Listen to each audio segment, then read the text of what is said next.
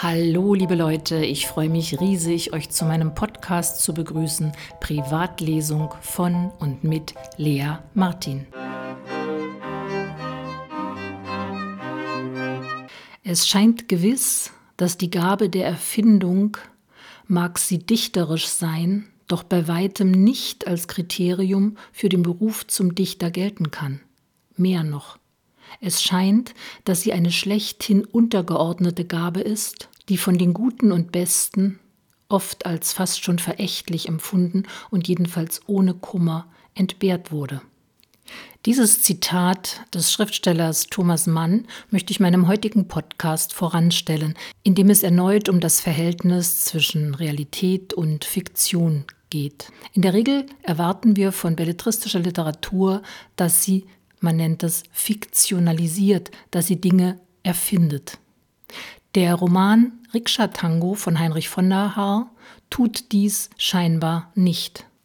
Als Vorlage für seinen Romanhelden hat er Oscar gewählt, einen real existierenden Tango-Tänzer, inzwischen auch Lehrer, mit dem ich für meinen letzten Podcast ein Interview geführt habe. Heute spreche ich mit Heinrich von der Haar über sein Verhältnis zu Realität und Fiktion und dem, was er unter Fiktionalisierung versteht. Lasst euch überraschen.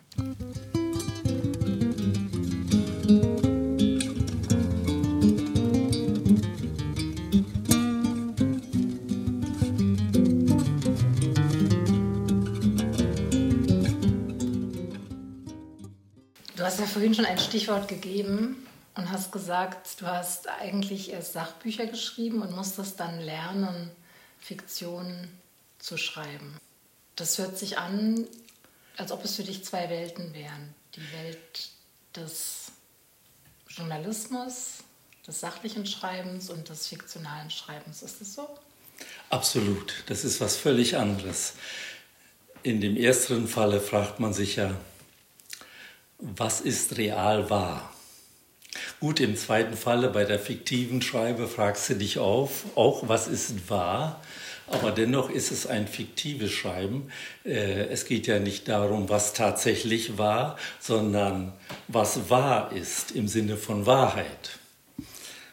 Und das ist was ganz anderes. Beim wissenschaftlichen Schreiben äh, versucht man ja immer, äh, das abzubilden, was die Realität ist. Und bei der Prosa interessiert mich die Realität nur als Hintergrund oder als Grundlage oder als Anregung. Die Anregung zu deinem Rikscha-Tango ist ja ein real existierender Mann der Berliner Tango-Szene, der Oscar. Und der heißt in deinem Roman tatsächlich auch Oscar. Ja, was für ein Zufall könnte man denken. Ist aber gar kein Zufall. In der Tat habe ich mich mit dem realen Oscar anfreunden können und ich konnte mich mit ihm austauschen. Das hat, war für mich sehr, sehr wichtig und da bin ich ihm auch sehr dankbar. Insofern war der der Ausgangspunkt des Romans, seine Geschichte.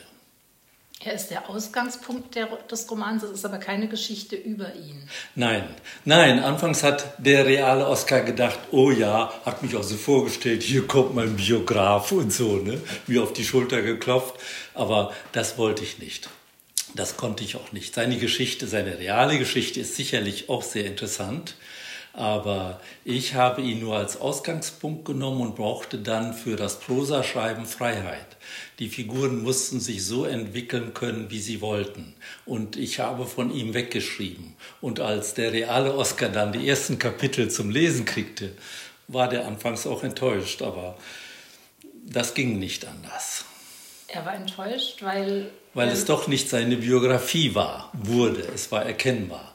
Denn in der Tat, je mehr ich den Roman entwickelt habe, desto mehr hatten die Figuren ihr Eigenleben und haben sich anders gestaltet, als Oscar real ist.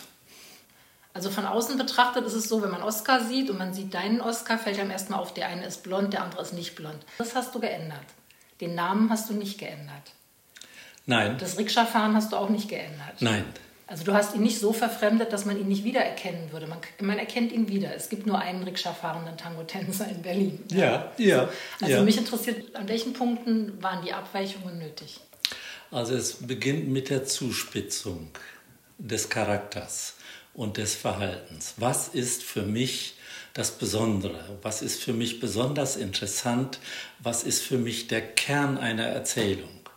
Und in diesem Falle handelt es sich darum, dass ich zeigen wollte, anhand dieser Tango-Community, dass äh, Menschen oft auch angeben, eine Show machen wollen, narzisstisch sind.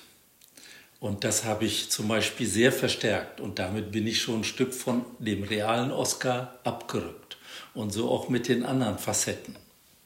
Und je mehr man abrückt, desto mehr entwickelt sich auch ein anderes Verhalten, als Oscar in der Realität machen würde. Wenn ich es richtig verstanden habe, hast du gesagt, du hast ihn überzeichnet, also den real existierenden Oscar ja. überzeichnet in eine Richtung, um besser kenntlich zu machen, wie du die Berliner Tango-Szene erlebst.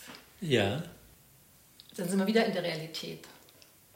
Ja, aber es geht ja jetzt nicht um realen Charakter und reales Verhalten, sondern in der Tat denke ich ja, die Berliner Tango-Szene oder die Tango-Szene überhaupt ist dadurch charakterisiert, dass es auch um Show gibt und um Narzissmus äh, auch.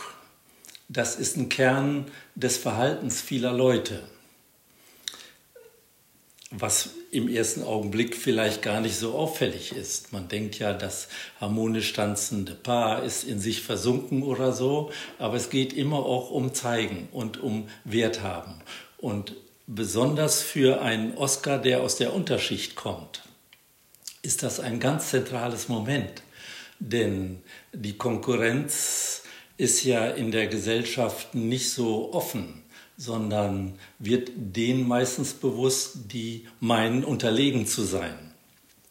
Und das hat mich an der Figur besonders interessiert. Wie kann jemand, der eigentlich in diesem Mittelschichtsmilieu, in diesem bürgerlichen Milieu, darf ich mal sagen, nicht so zu Hause ist, der auch nicht so gut betucht ist wie viele andere, der sich zum Beispiel, das spielt ja im Roman eine Rolle, die Kreta-Reise überhaupt gar nicht leisten kann, sich von allem Geld zusammenschnort. Wie empfindet der diese Konkurrenzgesellschaft? Und durch diese Fragestellung kann ich den Charakter viel stärker zuspitzen, zuschärfen und auch das Verhalten entsprechend auf den Punkt bringen. Die anderen Figuren in deinem Roman, die ähm, Frauenfiguren, haben die auch reale Vorbilder, mit denen du vorher gesprochen hast, oder sind die Rein fiktiv? Oder? Zumindest wurde ich von, von einer Reihe von Frauen gefragt, äh, sag mal, war ich Vorbild für dich? Hast du mich mit der und der Figur vielleicht gemeint? Also diese Frage ist für einen Autor immer schwer zu beantworten. Auf der einen Seite möchte ich ja so schreiben, dass die Leute sich gemeint fühlen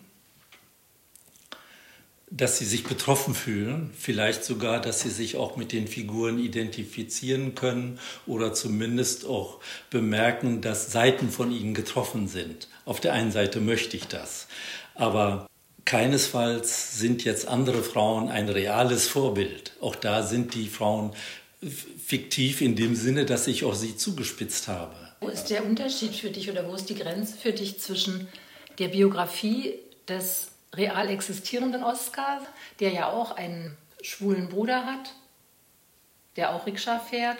Wo ist die große Abweichung für dich? Viele Punkte, äußerliche und innerliche. Also äh, die Haare hast du schon erwähnt, den Bauch, dann äh, sein Alter. Der im Roman ist ja über zehn Jahre älter dann auch seine Herkunft. Der kommt, der Real-Oscar kommt nicht aus dem Münsterland. Dann hat er meines Erachtens keinen schwulen Bruder. Era rubia y sus ojos celestes reflejaban la gloria del día y cantaba como una calandria la pulpera de Santa Lucía. Era flor de la vieja parroquia ¿Quién fue el gaucho que no la quería? Los soldados de cuatro cuarteles suspiraban en la pulpería. Diese kleine Musikeinlage brauchte ich, um mich zu sortieren. Habe ich gerade richtig gehört? Dann hat er meines Erachtens keinen schwulen Bruder. Ich erinnere mich doch aber genau, gehört zu haben, dass Oskar, der real existierende, gesagt hat, einen schwulen Bruder habe ich auch. Ich suche Hilfe bei Thomas Mann, einem heftigen Verfechter des Rechts, lebende Personen der eigenen Bekanntschaft zu porträtieren. In seinem Aufsatz Bilse und ich erklärt Thomas Mann, weshalb er es wichtig findet, Details der Wirklichkeit realitätsgetreu literarisch abbilden zu dürfen. Er erklärt, dass das für ihn Voraussetzung sei, um eine Literatur zu schaffen, die die Wirklichkeit, wie er es nennt, beseelt. Die Beseelung der Wirklichkeit hält er für die eigentliche Aufgabe von Literatur. Zu dieser Beseelung sei es notwendig, Details, die die Wirklichkeit bietet, gerade nicht zu verändern, sondern als Symbol in die Literatur zu überführen. Was bedeutet das für den schwulen Bruder und dafür, dass dem Autor selbst nicht bewusst ist, ob es ihn in der Realität gab oder ob er ihn erfunden hat. Le cantó el payador mazorquero con un dulce gemir de vihuelas en la reja que olía jamines y en el patio que olía diamelas. Con el alma te quiero pulpera Bei Fiktionalisierung gehe es um Wahrheit, hat Heinrich von der Haar einleitend erklärt. Die Wahrheit, heißt es, liegt im Detail. Ob das auch für die Literatur gilt?